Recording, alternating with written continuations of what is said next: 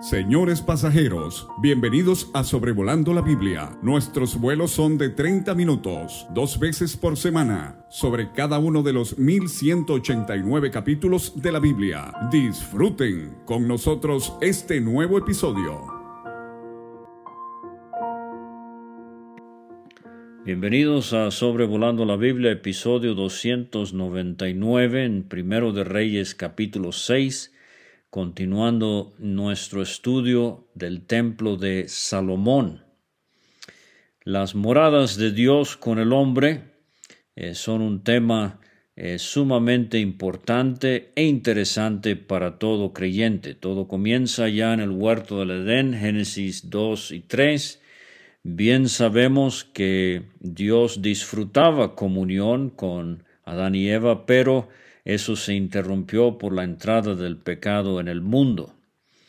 En cuanto a el pueblo de Israel, el pueblo terrenal de Dios, hay cinco estructuras físicas que ameritan atención. El tabernáculo, que es el que más atención se lleva en toda la Biblia, eh, desde el capítulo 25 al 40 de Éxodo, el libro de Levítico, varios capítulos en Números, otros en Deuteronomio, eh, la epístola a los hebreos, el libro de Apocalipsis y muchas otras referencias a lo largo de las escrituras aluden al tabernáculo. Pero cuatro templos, el primero es el templo de Salomón bajo consideración hoy, eh, el segundo templo es el templo de Zorobabel, del que leemos en el libro de Esdras, eh, el de Salomón será destruido por Nabucodonosor, el de Zorobabel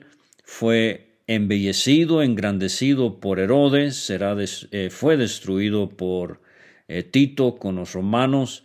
Eh, ahorita no hay templo en Jerusalén, está una mezquita, la mezquita de la roca de los musulmanes allí, pero se va a construir un templo para los días eh, tan tormentosos y difíciles de la tribulación de ese templo leemos en Daniel 9, Mateo 24, 2 Tesalonicenses 2, Apocalipsis 11. Ese templo también se va a destruir. Y el cuarto y último templo eh, sobre la tierra del que hablan las escrituras es el templo del milenio. Ese aparece en los capítulos 40 48 de Ezequiel. Pero recuerde que espiritualmente hablando, el cuerpo de Cristo es un templo. Hermosamente, eh, él hace referencia a esto en Juan capítulo 2. El templo, eh, el cuerpo del creyente también es un templo. 1 Corintios 6. La iglesia universal es un templo. Efesios 2. Y la iglesia local también es un templo. 1 Corintios 3. Ahora, hay una nota cronológica que aparece al principio de nuestro capítulo, primero de Reyes 6, que es de suma importancia para cronistas bíblicos al fijar eh, fechas bíblicas. Dice el versículo 1, en el año 480, después que los hijos de Israel salieron de Egipto, el cuarto año del principio del reino de Salomón sobre Israel, en el mes de Sif, que es eh, el mes segundo comenzó él a edificar la casa de Jehová. Entonces, desde la salida de Egipto hasta la edificación de eh, el comienzo de la edificación del templo, se nos dice que son 480 años. La Biblia de estudio Dios habla hoy tiene una nota interesante de que esta cifra eh, no solo nos da algo de cronología, pero quizás haya aquí una alusión a doce generaciones de 40 años cada una, desde el Éxodo hasta Salomón. Y además es posible que de este modo se haya querido dar cabida a doce generaciones de sacerdotes, desde Aarón hasta Azarías, y las referencias eh, que da la Biblia Dios habla hoy son primero de Crónicas 6 del 3 al 9 y el mismo capítulo 6 del 50 al 53. Entonces, si Salomón empezó a construir el templo en el año 967, 966 antes de Cristo, y para esto hay evidencia, nos ayuda a fijar la fecha del éxodo de Egipto, que sería más o menos el año 1450 antes de Cristo.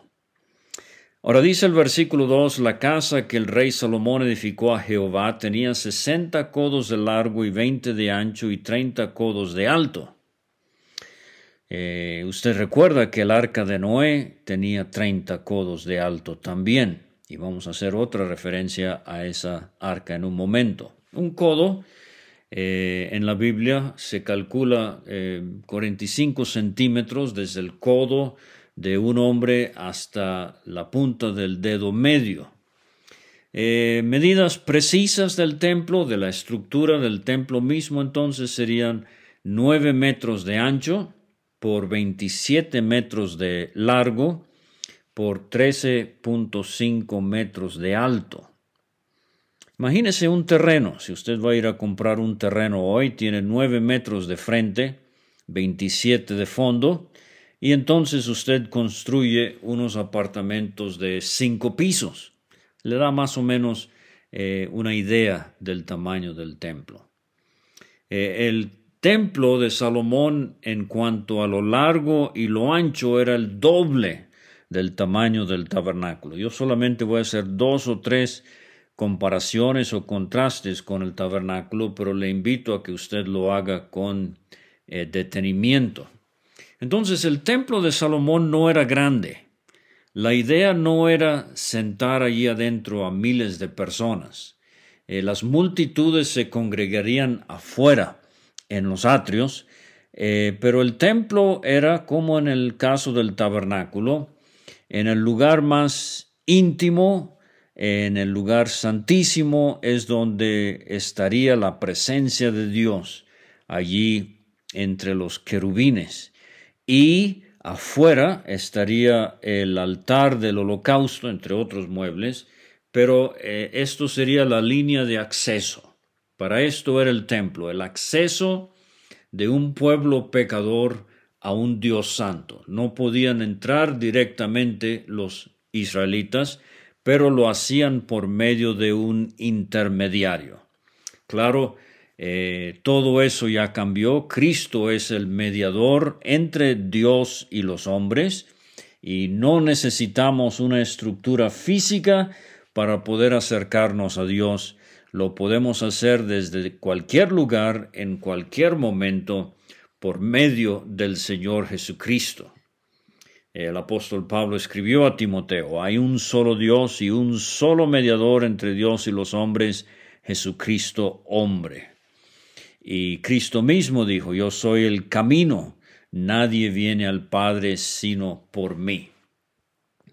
Entonces, lo importante del templo no era eh, lo grande, aunque el templo sí era atractivo, con piedra de cantera blanca afuera, oro, eh, cedro, eh, adornos, eh, etcétera, hacían del templo algo sumamente atractivo. Recuerde que el tabernáculo, sin embargo, estaba cubierto de pieles de tejón.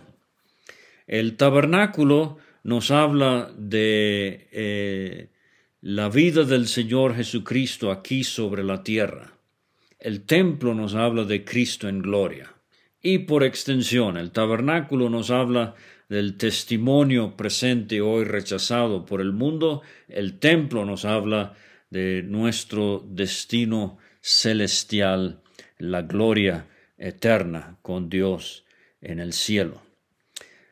Ahora, entonces, lo importante del templo sería su santidad, su justicia, el hecho de que era la morada de Dios, y vamos a ver en la dedicación eh, no importa cuán grande pudiese haber sido el templo, Salomón confiesa que ni aun los cielos de los cielos pueden contener a Dios.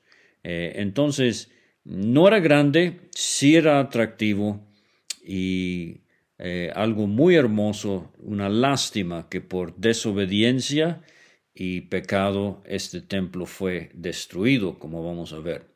Dice el versículo 3, el pórtico, el vestíbulo, dicen otras traducciones, al frente del templo, tenía 20 codos de largo, 9 metros a lo ancho de la casa, y el ancho delante de la casa era de 10 codos, o sea, añadía 4 metros y medio a la parte frontal. O sea, era como un porche delante del templo. Eh, segundo de Crónicas 3, versículo 4 nos dice que la altura del pórtico era 120 codos.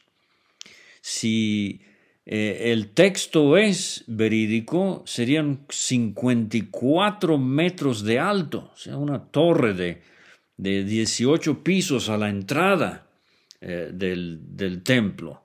y podemos pensar en, en Salmo 24, alzaos puertas eternas, eh, o sea, como un arco de victoria por el cual va a, entrar el Señor Jesucristo en un día venidero. Pero eh, versiones como la nueva versión internacional y la nueva Biblia de eh, las Américas enmiendan la lectura y nos dicen que la altura del pórtico era de nueve metros, o sea, no ciento 20 codos, 9 eh, metros de alto, eh, que sería un poquito más bajo que lo demás de la estructura, como puede ver en las ilustraciones que voy a tratar de incluir.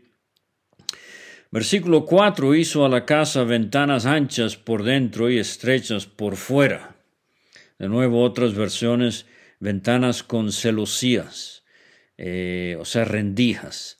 Ah, de hecho, la traducción Dios habla hoy con rejillas, eh, seguramente altas porque iban a ser ah, ventanas que daban luz al lugar santo, eh, arriba de los aposentos que vamos a describir a continuación. Entonces recuerde, esto es una diferencia con el tabernáculo. La única fuente de luz en el tabernáculo era el candelero, en el lugar santo y obviamente la nube de gloria, la Shekinah, en el lugar santísimo. Entonces dice el versículo 5 en cuanto a estos aposentos, edificó también junto al muro de la casa aposentos alrededor.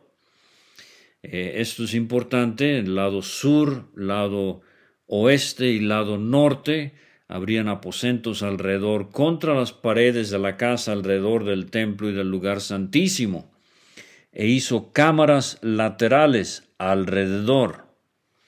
Eh, el lugar, eh, el lado oriental, así como en Edén, así como en el tabernáculo, ahora en el templo, el oriente era la entrada al santuario. Dice el versículo 6, el aposento de abajo era de cinco codos de ancho, o sea, dos metros veinticinco centímetros el de en medio seis codos de ancho, dos metros setenta centímetros, y el tercero de siete codos, tres metros quince centímetros. Porque por fuera había hecho disminuciones o salientes, esto es en el, en el muro de la casa en sí, eh, para no empotrar las vigas en las paredes. O sea que las paredes por fuera del templo se veían así como escalonadas. Pero ahora quiero notar estos tres niveles de aposentos. Y hemos visto ya que la altura del arca de Noé era 30 codos y el arca de Noé tenía tres niveles. Y ahora aquí tenemos tres niveles de aposentos. Y fíjese lo curioso que mientras más alto el aposento, más amplio. Abajo, 2 metros 25 centímetros. En medio, 2 metros 70 centímetros. Arriba, 3 metros 15 centímetros. Y parece que aquí hay una lección espiritual. Mientras más alto, más amplio es nuestro entendimiento espiritual. Y hay que leer Efesios para ver cómo Pablo ora una y otra vez para que el entendimiento espiritual de los creyentes eh, vaya en aumento, que su horizonte espiritual se expanda. Normalmente yo lo he hecho muchas veces, estudiando Levítico capítulo 1, enseñamos que el adorador, eh, figurativamente hablando, al traer el becerro, eh, es el hermano que en nuestras reuniones puede destazar la bestia grande y hablarnos de las diferentes glorias del Señor Jesucristo. Otros, espiritualmente hablando, figurativamente, presentan al Señor no el ganado vacuno, sino el ganado ovejuno, eh, el de tamaño medio. Pero otros eh, traemos al Señor nuestro poco entendimiento eh, y, nada más es un pájaro. Y, no es muy grande, no es muy llamativo y, lo presentamos al Señor. Bueno, en una ocasión escuché a un hermano allá en Escocia hablar de esto y él dijo, no, no, no, no, no, hermanos. El del pájaro es el que más entendimiento espiritual tiene. ¿Por qué? Porque está volando alto. Y eso me gustó. Entonces estos aposentos eh, alrededor del templo, eh, tres niveles que se van ampliando conforme se van subiendo. Ahora eh, dice el versículo 7, es un paréntesis, y cuando se edificó la casa, la fabricaron de piedras que traían ya acabadas, hemos visto esto ya, de tal manera que cuando la edificaban ni martillos ni hachas se oyeron en la casa, ni ningún otro instrumento de hierro. Y para creyentes venezolanos, ellos conocen bien un libro titulado Una obra silenciosa, que es una historia de la obra en Venezuela escrita por el doctor Neil Thompson, y fue de este versículo que él tomó el título para su libro. Eh, la iglesia universal que Cristo está construyendo, eh, él, la está él la está edificando silenciosamente, sin mucho ruido ni alboroto, Piedras vivas están siendo puestas en ese edificio que él está construyendo. Primera de Pedro capítulo 2. Dice el 8, la puerta del aposento del medio estaba al lado derecho de la casa, o sea, este es al sur. Entonces la entrada al santuario sería al oriente, pero la entrada al aposento sería al lado sur. Y vamos a ver cuando lleguemos a Ezequiel, el lado sur del templo otra vez y se subía por una escalera de caracol al de en medio y del aposento de en medio al tercero. Entonces, hermano hermana, le pregunto si usted está subiendo en su entendimiento espiritual. ¿Está usted eh, elevando altura en cuanto a las cosas de Dios? Dice el 9, labró pues la casa y la terminó y la cubrió con artesonados de cedro. Ahora rápidamente quiero mencionar las maderas de el templo son un estudio sumamente fascinante. El cedro una y otra vez en ah, el templo nos va a hablar de la majestad incomparable del Señor Jesucristo. Dice el 10, edificó asimismo el aposento alrededor de toda la casa de altura de cinco codos, dos metros veinticinco centímetros, el cual se apoyaba en la casa con maderas de cedro. Otra vez el cedro. Ahora, eh, otro paréntesis aquí en los versículos 11 a 13, la permanencia de la casa dependería de algo sumamente importante que lastimosamente no se cumplió. Pero Dios promete a Salomón, con relación a esta casa que tú edificas, si anduvieres en mis estatutos e hicieres mis decretos y guardares todos mis mandamientos, andando en ellos, yo cumpliré contigo mi palabra que hablé a David tu padre. Y esto lo vimos ya en 2 Samuel 7:13, el pacto incondicional que hizo Dios con David eh, él, dice Dios a David, edificará casa a mi nombre y yo afirmaré para siempre el trono de su reino. De manera parcial e inmediata, Salomón, pero en el futuro de manera total y eterna, se estaba refiriendo al Hijo de David, al Señor Jesucristo. Y habitaré en ella en medio de los hijos de Israel. Y esto se perdió, como vamos a ver, pero en Ezequiel 48, 35, el último versículo de ese libro dice de Jerusalén, su nombre será Jehová Sama, uno de los varios nombres compuestos de Jehová en la Biblia, eh, que significa eh, Dios está allí, y no dejaré a mi pueblo Israel. Ahora fíjese, Salomón está construyendo el templo en su primer amor. Pero como Éfeso, él dejó su primer amor. Y por eso Dios dejó a la nación. Y aquí tenemos una figura de la iglesia en la Odisea. No dejaré a mi pueblo Israel. Bueno, ellos dejaron su primer amor, Dios los dejó a ellos. ¿Y qué tenemos en la Odisea? un versículo a veces mal interpretado, aunque se aplica, pero Cristo dice, yo estoy a la puerta y llamo. Ya no está al centro eh, de la iglesia en, en la Odisea, no es el atractivo de la Odisea, está a la puerta ya por irse. Y vamos a ver en el libro de Ezequiel, esto exactamente sucedió con el templo de Salomón. Dios se tuvo que retirar por la corrupción, idolatría, desobediencia y pecado de la nación. Cubrió, dice el 15, las paredes de la casa con tablas de cedro, otra vez, los cedros del Líbano, majestuosos, la majestad del Señor Jesucristo, vista por todos lados en este templo, revistiéndola de madera por dentro, desde el suelo de la casa hasta las vigas de la techumbre, Cubrió también el pavimento con madera de ciprés. Y el ciprés nos habla de la eh, atracción, de la belleza incomparable del Señor Jesucristo, el más hermoso de los hijos de los hombres. Asimismo hizo al final de la casa un edificio, este es el lugar santísimo. Me gusta la traducción de eh, eh, Magaña, de aquí del estado de Michoacán, en México, eh, el santo de los santos, el lugar santísimo. Eh, veinte codos, nueve metros, de tablas de cedro, desde el suelo hasta lo más alto. Así hizo en la casa un aposento que es el lugar santísimo.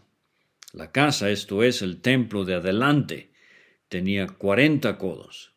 Entonces, si el lugar santísimo tenía 20 codos y el lugar santo tenía 40, ahí está la suma, 60 codos, o como dije al principio, 27 metros, nada más que aquí tenemos ahora el hecho de que el lugar santo medía unos 18 metros, el lugar santísimo 9 metros, 27 eh, metros en total, lo largo del edificio.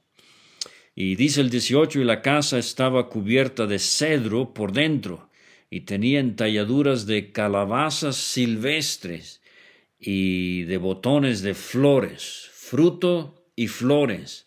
Eh, lo vimos allá en el tabernáculo en cuanto a la vestimenta del sumo sacerdote y al candelero.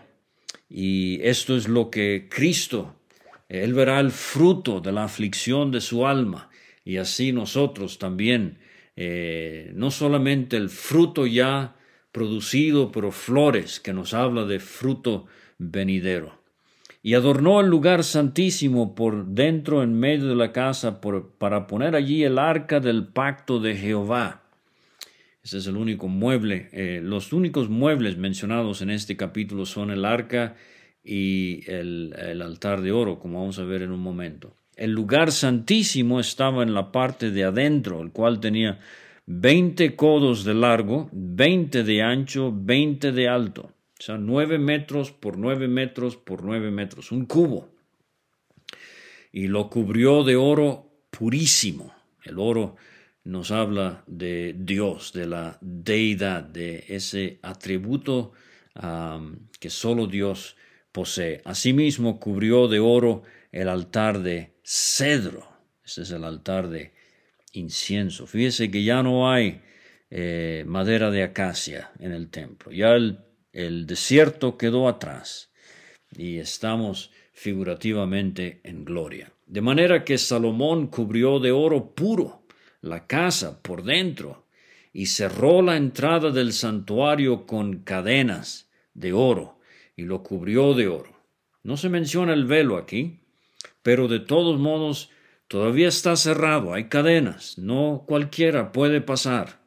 Pero qué bendición eh, nos describe el escritor a los hebreos cuando nosotros hoy, en la época en que vivimos, en base a la obra terminada de Cristo en la cruz del Calvario, tenemos libertad para entrar al lugar santísimo. Cubrió, pues, dice el 22, de oro toda la casa, de arriba abajo, y asimismo cubrió de oro todo el altar que estaba frente al lugar santísimo. Hizo también en el lugar santísimo dos querubines de madera de olivo. Entonces tenemos el cedro, su majestad, el ciprés, su belleza, el olivo, lleno del Espíritu Santo, cada uno de diez codos de altura, cuatro metros cincuenta centímetros. Una ala del querubín tenía cinco codos, dos metros veinticinco centímetros, igual la otra ala. Así que había diez codos, cuatro metros cincuenta centímetros, desde la punta de una ala hasta la punta de la otra. Y asimismo el otro querubín, eran del mismo tamaño y de la misma hechura. Hemos visto ya, eh, ahora estos querubines son eh, distintos a los que estaban sobre el propiciatorio, de una pieza con el propiciatorio, pero tenemos aquí querubines, eh, nos hablan del, del poder judicial de Dios, de la protección de su trono. Aquí tenemos dos porque son testigos de lo que contiene el arca del pacto y de la sangre que sería derramada sobre el propiciatorio, hablándonos obviamente de la obra propiciatoria del Señor Jesucristo en la cruz. Y estos querubines los puso dentro de la casa en el lugar santísimo, los cuales extendían sus alas de modo que el ala de uno tocaba una pared y el ala del otro tocaba la otra pared. O sea, si cada uno extendía sus alas 4.5 metros, extendían la extensión, valga la redundancia, de la anchura del lugar santísimo, que eran 9 metros. Y cubrió de oro los querubines. Esculpió todas las paredes de la casa alrededor de diversas figuras, de querubines, palmeras. La palmera, Ah, ya en el Éxodo vimos eh, Elim. Eh, la palmera nos habla de refrigerio espiritual. Pero cuando lleguemos a Apocalipsis capítulo, eh, capítulo 14, perdón, capítulo 7, vamos a ver la palmera como símbolo de victoria. Sí, el templo celebra la victoria, botones de flores por dentro y por fuera, no solamente victoria, pero fruto eh, de la cruz y cubrió de oro el piso de la casa, por dentro y por fuera. Ah, qué diferencia con el tabernáculo. Número 5, leemos del polvo en el piso del tabernáculo. Los pies descalzos del sacerdote sentían las arenas del desierto al moverse entre mueble y mueble, pero no aquí. Aquí el sacerdote caminaba sobre oro. Y amigo, eh, apreciado creyente, usted y yo también, un día nuestros pies caminarán sobre las calles de oro en gloria. A la entrada del santuario hizo puertas de madera de olivo. Otra vez el olivo, el acceso por el Espíritu Santo. El umbral y los postes eran de cinco esquinas. La nueva versión internacional, jambas y postes pentagonales. Las dos puertas eran de madera de olivo y talló en ellas figuras de querubines, palmeras, botones de flores. O sea, hay lo que recuerda del desierto, pero ya en un entorno de oro. Y Dios sabe lo que vamos a recordar de nuestras experiencias acá, pero ya en un contexto completamente diferente cuando estemos con Cristo en gloria. Las cubrió de oro, cubrió también de oro los querubines y las palmeras. Igualmente, dice el 33, hizo a la puerta del templo postes cuadrados de madera de olivo. Otra vez, el énfasis en eh, el acceso por el Espíritu, pero las dos puertas eran de madera de ciprés. La belleza de Cristo y las dos hojas de una puerta giraban eh, y las otras dos hojas de la puerta también giraban, o sea, eran puertas plegadizas y talló en ellas querubines y palmeras y botones. El himno dice, hondo misterio el inmortal. Sí, el, eh, el querubín no puede, observa todo lo que sucede, pero no puede comprenderlo. Nosotros tampoco, pero eternamente y para siempre aprenderemos más y más de aquel que sufrió en la cruz por nosotros. Las cubrió de oro ajustado a las talladuras, edificó el atrio interior de tres hileras de piedras labradas y de una hilera de vigas de cedro Ahora, este atrio aquí es el atrio interior, también se llama el atrio de los sacerdotes, segundo de Crónicas 4.9. Era más elevado, había otro atrio que sería el exterior que no es mencionado aquí, o se llama en Jeremías 36.10 el gran atrio. Pero tomando las proporciones del tabernáculo y aplicándolas aquí, el atrio alrededor del templo sería 45 metros de ancho por 120 metros de largo. Y para concluir, dice el 37, Salomón concluye el templo, versículos 37 y 38, en el cuarto año, en el mes de Sif, abril y mayo, se echaron los cimientos a la casa de Jehová. Y en el undécimo año, en el mes de Bul, que es el mes octavo, animo a que busque eh, y uno de los números eh, trae un hermoso calendario judío hecho por nuestra hermana Penélope Alves, se lo recomiendo ampliamente. Pero entonces empezó, eh, Salomón empezó en el cuarto año de su reinado y termina en el año once de su eh, reinado.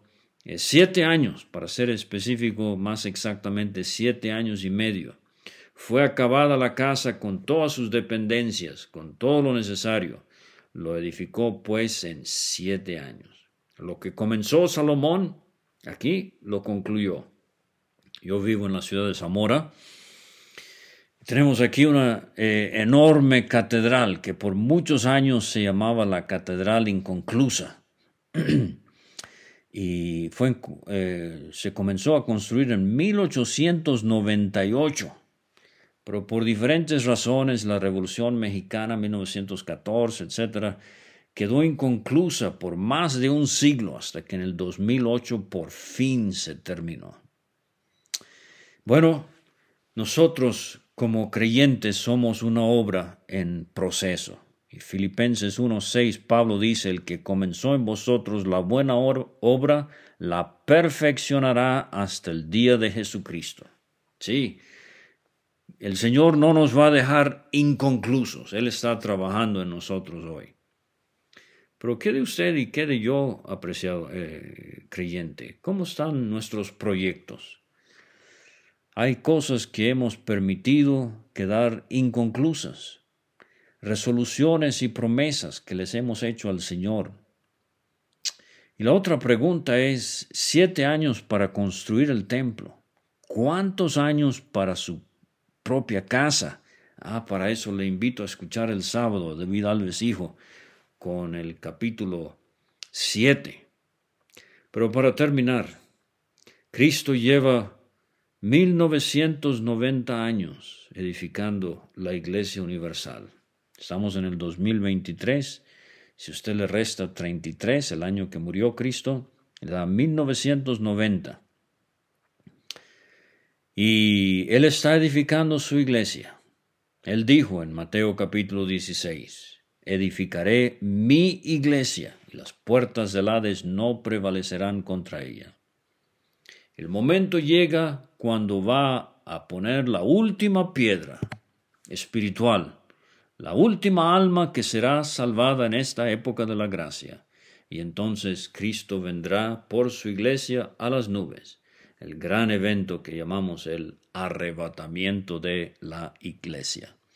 Bueno, ahí tiene unos pensamientos acerca del templo de Salomón. Muchas gracias y hasta la próxima.